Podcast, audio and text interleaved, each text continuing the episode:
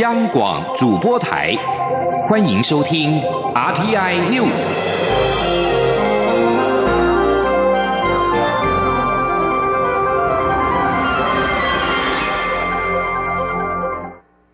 各位好，我是主播王玉伟，欢迎收听这节央广主播台提供给您的 RTI News 新闻。首先带您关注，民进党内总统初选将形成前行政院长赖清德对决蔡英文总统的局势。党部将在三月二十三号到四月二号进行协调，不过因为蔡总统出访友邦，原定的协调期有过半时间不在国内，恐怕影响协调的进行，引发协调时间延后的讨论。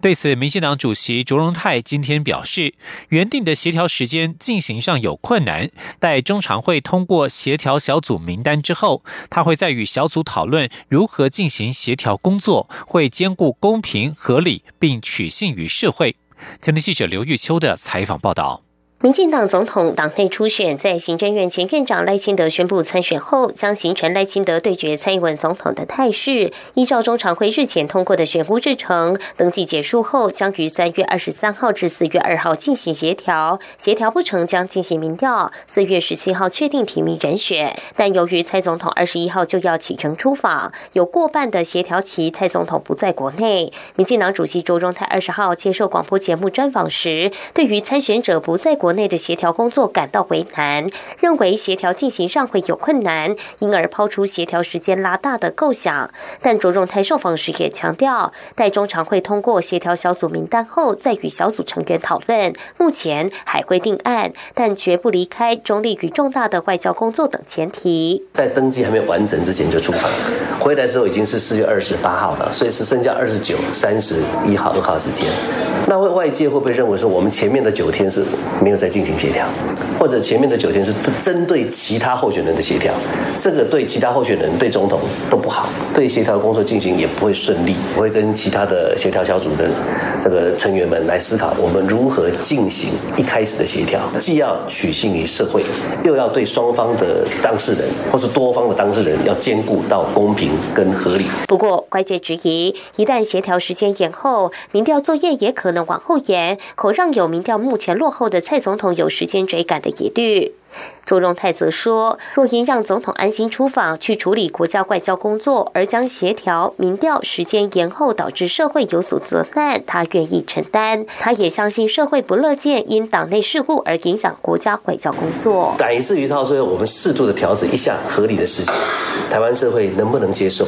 我有责任跟理由来跟大家说说明清楚，我这个责任我应该承担。而对于协调时间可能延后，赖清德在回复主持人周玉后的私下简讯询问时表示，原则上尊重党主席。卓荣泰受访时深表谢意，他并盛赞赖清德与蔡总统能把国家重大事故列为第一，在进驻大会上已具备足够条件。中广电台记者刘秋采访报道。而为了避免党公职选边站引发民进党的分裂危机，卓荣泰今天重申，要求党务主管必须中立公正，公职人员不宜过度表态，集体的行为应该适可而止。而对于协调小组名单可能的成员遭外界质疑是挺英人马，周荣泰表示，他相信协调的成员不会偏私。如果今天全党同志或社会对于这几位协调的成员连基本的信任都没有，那么找神仙来也没有用了。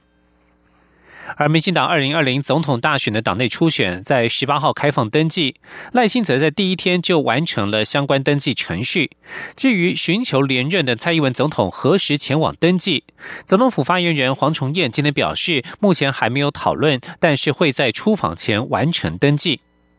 蔡英文总统今天上午接见在中华职棒完成二连霸的拉米狗桃园队队职员。随行的还有总统府秘书长陈菊以及桃园市长郑文灿。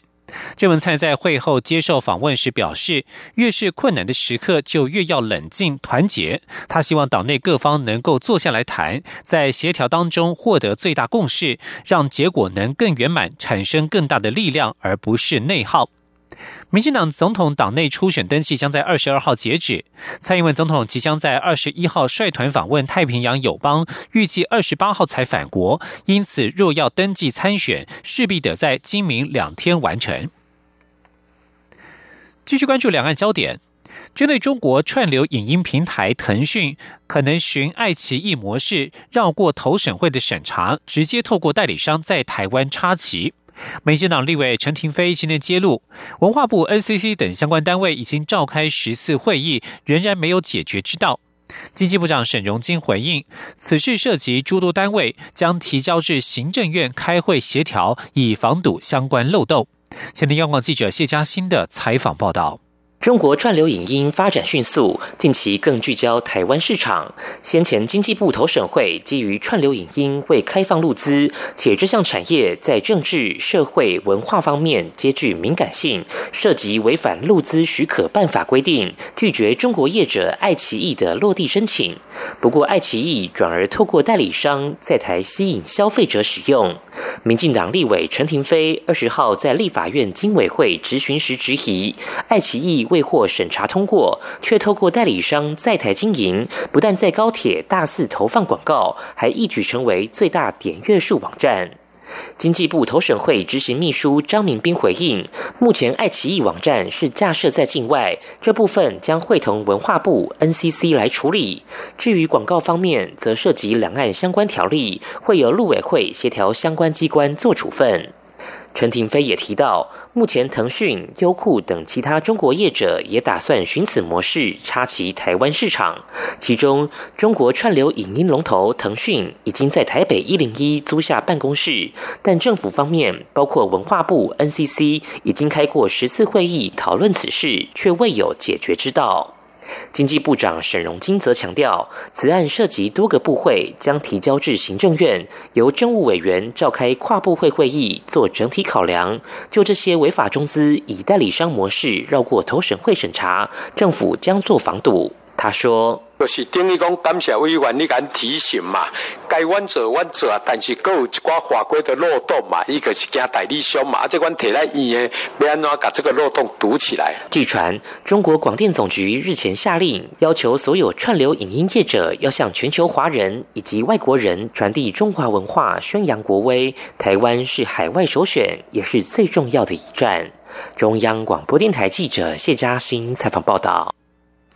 继续关注的是劳动权益。华航机师在春节期间罢工，造成两百二十架次班次取消，影响旅客约三万人。为了保障旅客权益，交通部拟在民用航空法增订罢工预告期。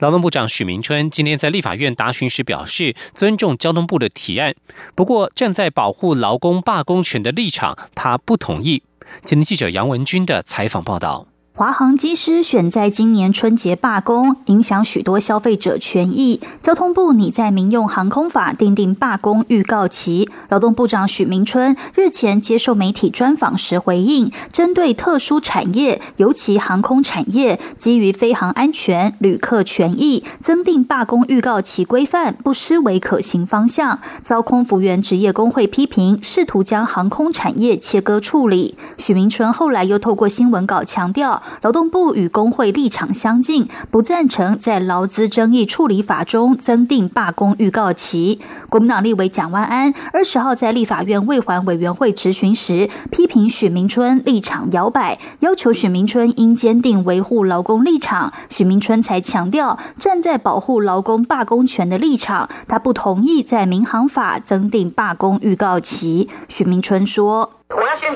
讲清楚，第一个是交通部，他站在消费者权益，他觉得要对消费者的权益有所考量，好，所以他如果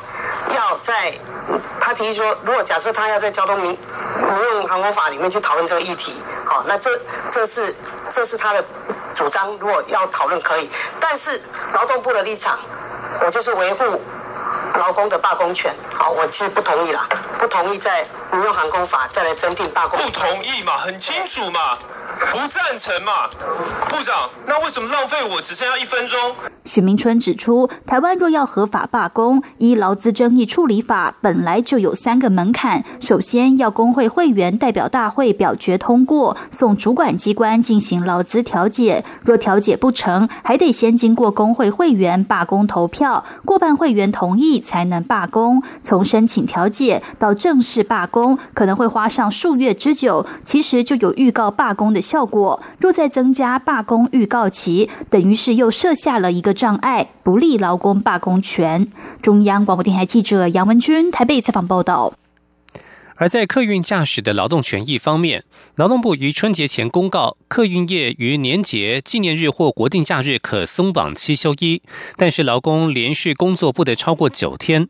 不过，今年春节长达九天，却没有任何业者申请。劳动部长许明春今天在立法院答询时表示，将请交通部重新评估，如果没有必要的话，将废止此公告。继续关注国际焦点。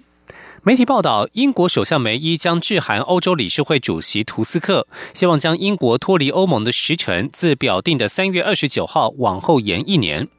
梅伊的发言人稍早表示，这封信可能在十九号或二十号送出去。欧盟英国脱欧首席谈判代表巴尼耶十九号警告，如果梅伊本周在欧盟峰会上提出延后脱欧请求，欧盟各国领导人需要知道具体的计划内容，才能评估并做出决定。这显示欧盟不会轻易的答应延期。巴尼耶还提醒，以目前英国国会对脱欧协议无法达成共识的情况来看，仍需做好英国无协议脱欧的准备。英国下议院议长贝尔考十八号援引一项四百多年历史的议事规则，指首相梅伊不能送相同的议案重复表决，这使得脱欧协议再度送交表决的计划触礁。英国大多数右翼报纸指责他一心只想阻止英国脱离欧盟。不过，立场比较亲欧盟的报纸社论则是指出，贝尔考把国会权力的行使放在首位，凌驾二零一六年脱欧公投之上，是正确的做法。中国国家主席习近平即将访问意大利，外界关注中国与罗马教廷的关系。教廷国务长、国务院院长帕洛林十九号表示，对话之门总是敞开。至于习近平是否会会晤教宗方济各，他强调双方必须先表达会面的意愿。北京和梵蒂梵蒂冈。去年就中国的主教任命达成历史性的协议之后，北京方面一直担心教会可能会威胁到政府的权力，而帕洛林替新书《中国的天主教上代书写的未来》撰写引言时写道：“甚作不鼓励对任何国家抱持不信任或敌意。”另外，习近平本次出访，意大利可能会借此机会签署“一带一路”备忘录。德国智库学者指出，这具有政治象征意义。不过，对经济利益期待显然是太过于天真，也会破坏欧盟协调中国政策的努力。柏林莫卡托中国研究中心学者卢可瑞表示，波兰等东欧国家即使签了备忘录，却抱怨北京的承诺没有兑现，而这份备忘录缺乏具体承诺，也证实欧盟各国的疑虑：中资才是一带一路的主要受惠者。而在美洲贸易战方面，美国与中国计划下周展开新一轮的贸易谈判。美国贸易代表莱特海泽与财政部长梅努钦计划下周飞往北京，与中国国务院副总理刘鹤会面。刘鹤则将于隔周率团访问华府，力拼在四月底之前达成协议。美国总统川普十九号对于谈判的进展表示乐观，但是美方谈判代表忧心，北京抗拒华府提出的多项要求，立场有转硬的迹象。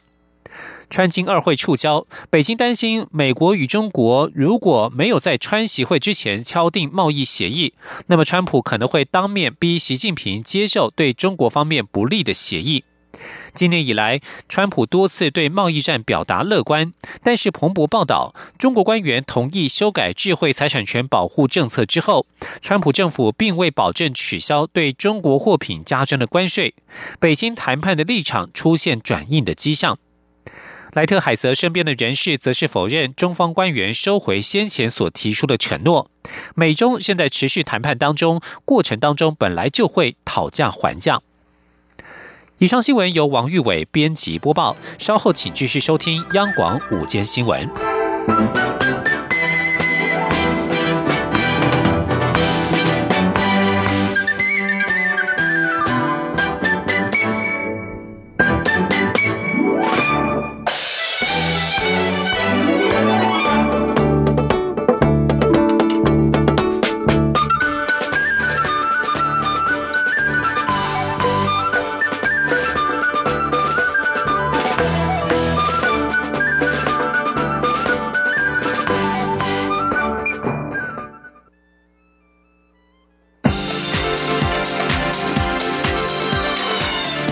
是中央广播电台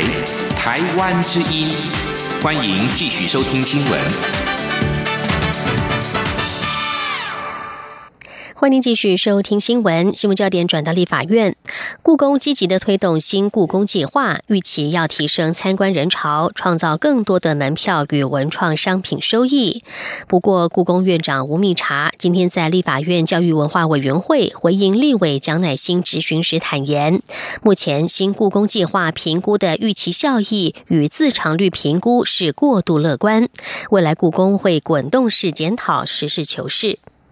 而对于故宫整修的议题，吴明察表示，因为附近居民对于新的行政大楼新建地点有疑虑，再加上文资人士已经将故宫北院的建筑群以及景观提报登录为文化景观，台北市文资审查小组预计四月初会现场会刊，新故宫计划也势必会受到冲击，可能必须要有所调整。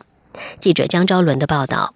新任故宫院长吴灭茶二十号赴立法院教育文化委员会进行首次立院施政报告，并被询新故宫计划是否仍会按行政院核定内容执行，受到朝野立委关切。立委张廖万坚指出，从大故宫计划到新故宫计划，故宫整修议题讨论多时，但一直到现在仍存在许多变数。包括附近居民对于新行政大楼新建地点安全性有疑虑，特别是文化审议小组也要针对故宫建筑群是否具有文化景观身份进行现场会勘，新故宫计划是否还会调整甚至退场，不无疑虑。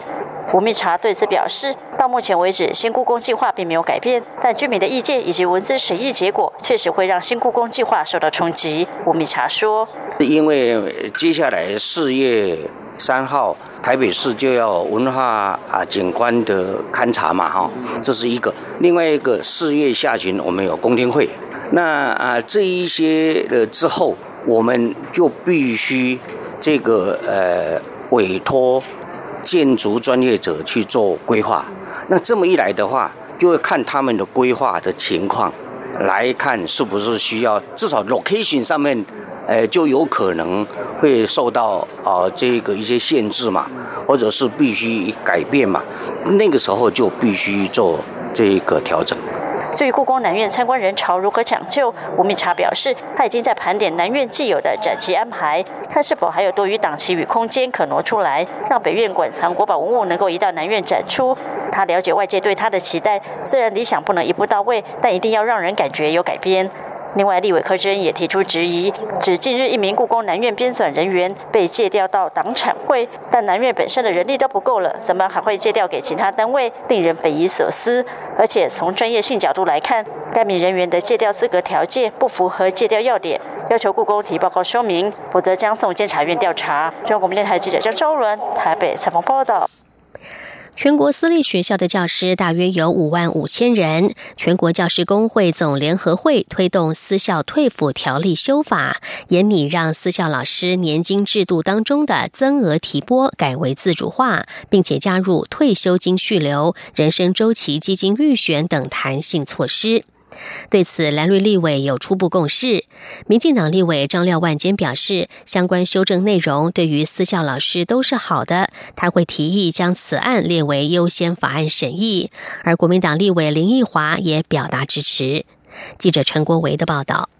私校退辅新制实施近十年，全校总针对相关问题提出修法建议，包括教师个人增额提拨自主化、人生周期基金预选以及退休金续留。全校总理事长张旭正指出，不少立委在去年就认同这些提议不会增加政府与私立学校的负担，有人让私校老师有更多选择来增加退休金，但迟迟还没有排进委员会审查。现在有很多老师他想要增额提拨，但是现鉴于说，这现在法令变成要学校主动办理，学校如果没有主动办，他就没有办法增额出国，所以慢一年就少一年。那同时呢，这慢一年，这一年退休的私校老师，他一次退的要回存，啊，目前看起来法律如果没有修，也会受到阻碍。立委张廖万坚及林奕华二十号出席全教总举办的记者会。张廖万坚表示，无论立院党团或教育部对修法内容应该会有高度共识。林奕华也说，会努力将这个部分列入排审。这个法案可能是教育文化委员会要跟司法法制委员会要核审哦，所以我会回去沟通哦。我再找教育部，然后我会跟他们讲说，这个应该有高度共识，应该可以列为优先法案，这个会期能够优先来审议哦。今天来这边是表达我对这个法案。修正的一个支持，那也会跟张廖委我们一起来努力，在有关相关的这个我们的议事的这个排审的部分，我们来做一些努力。全校总期盼立法院能赶在这个会期通过修正案。张旭正说，如果这个会期没有过，接下来将遇到总统大选，可能又要等到明年才能审，将持续影响教师权益。中央广播电台记者陈国伟台北采访报道。因应高龄化社会的来临，法务部提出修改民法，新增议定监护制度。在本人意思能力，也就是指识别能力健全的时候，与受任人约定自行选定监护人。立委在立法院司法法制委员会今天对此表达关切：议定监护制与病主法的竞合关系。对此，法务部表示，在医疗的部分以病人自主决定为优先，其他没有规定的部分才会回到议定监护的范围处理。记者王维婷的报道。因应台湾迈入高龄化社会，法务部提出民法部分条文修正草案，增订议定监护制度。现行成年人监护制度是在本人丧失意思能力后才启动，法院于法定监护人范围中选任法定监护人，而议定监护则提供民众另一种选择：民众可以在意思能力健全时与受任人约定，在当事人受监护宣告时，由受任人担任监护人，更能符合受监护人的意愿。民进党立委周春米二十号在立法院司法法制委员会质询时指出，病主法日前已经上路，病人也可以自主决定医疗照护。他询问病主法与议定监护如何区分？对此，法务部法律事务司长钟瑞兰答询时说，医疗部分以病主法为先，没有规定的才回到议定监护制。那个病人自主权利法原则上是针对他这个 符合病人自就是医疗的状况之下所做的特别规定啊，所以原则上我们会以这个如果是医疗的部分哈，比如说他这个病人自主，他决定他以后的这个医疗决定，他他要不要这个采取哪一种治疗，那当然以这个病人自主权利法为优先。那我们这个病自病人自主权利法没有规定的，才会回到我们这个民法的这个监护，因为我们是普普通法。议定监护制度充分尊重当事人的意愿，也与现行传统的制度不同。周春敏忧虑，若有民众选择小三担任监护人，可能会对社会家庭关系造成冲击。对此，钟瑞兰表示，议定监护只照顾受监护人的身心或财产，但是亲属的法定继承权不受影响。监护人若不适任，法院也可改定监护人选。司法法制委员会今天也讨论服务外役间遴选对象的资格问题。目前外役间员额两千零六十六人，还有四百五十多位名额，而女子外役间只有台中设置。法务部长蔡清祥表示，法务部正在规划于东部增设外役分间。中央广播电台记者王威婷采访报道。台湾的保险业手握着大量的资金，而根据金管会的统计，截至今年一月底，已经达到新台币二十四点五八兆元，而且有高达十六点七三兆元投资在海外。由于有五千多亿是投入了海外 ETF 基金，而且以新台币计价，完全没有避险。立委担心，如果海外债市发生了重大事件，恐怕会影响保护的权益。金管会主委顾立雄今天在立法院财政委员会备询时表示，金管会去年七月已经发现了这个问题，金管会将会建立预警指标来追踪。记者陈林信宏的报道。台湾国内寿险公司投资海外 ETF 基金，在二零一七年九月之后激增四十多档。国民党立委曾明宗二十一号在立法院财政委员会质询金管会主委顾立雄时指出，目前寿险业投资海外 ETF 基金总金额高达五千六百八十七亿，几乎都是债券型基金，且大多连接国外公司债，具有相当高的风险。至于虽然五千多亿只占保险业海外总投资金额百分。之二多。但只要国外金融发生大变动，对于保险公司的稳健经营恐有疑虑。对此，金管会主委顾立雄表示，投资海外债券型 ETF 确实风险系数不低。金管会在去年七月也发现国内保险公司有这样的状况。以目前保险业的资本市足率 RBC 来看是没有问题。不过，由于这些投资金额都以新台币计价，不像美元可以做避险，因此金管会基于监管考量，会做预警指标追踪。顾立雄说。所以我们现在已经预预先就已经看到这个状况，所以我才会啊在前几天上个礼拜表示出这个忧心。那但是现在看起来还不至于影响到这个保险公司经营的健全性，但它未来的发展的状况是如何？我们当然是希望。呃，让这一个风险系数的调整能够去吻合他们现在所投资的债券型 ETF，然后反映在这一个 RBC 上。郭立雄也指出，目前投资海外债券型 ETF 的保险公司前三名分别是南山、富邦和台湾人寿。郭立雄强调，虽然金管会针对保险业者投资海外设有天花板，但由于 ETF 纯以新台币计价，还是得考量对净值的影响。以目前在投资金额还算是可以控制范围的情况下，建构预警指标追踪，可以达到监管的效果。中央广播电台记者陈林信鸿报道。关心新内阁人士，行政院发言人 Glas Udaka 在今天表示，行政院长苏贞昌已经在昨天晚间核定经济部政务次长由原常务次长王美花出任，而国立故宫博物院的政务副院长由原常务副院长黄永泰出任。目前正在美国访问的台北市长柯文哲，十九号与美国国安会、国防部、国务院官员会晤。他说，美国还是台湾最重要的盟友。他并且向美方表达台湾的核心价值为民主自由，也提出五个互相，也就是相互认识、互相了解、互相尊重、互相合作及互相谅解。美国在台协会今天在脸书转贴了美国国务院东亚局推特发布美国代理副驻青史默克与柯文哲会晤的照片。贴文指出，两人讨论如何促进美台关系。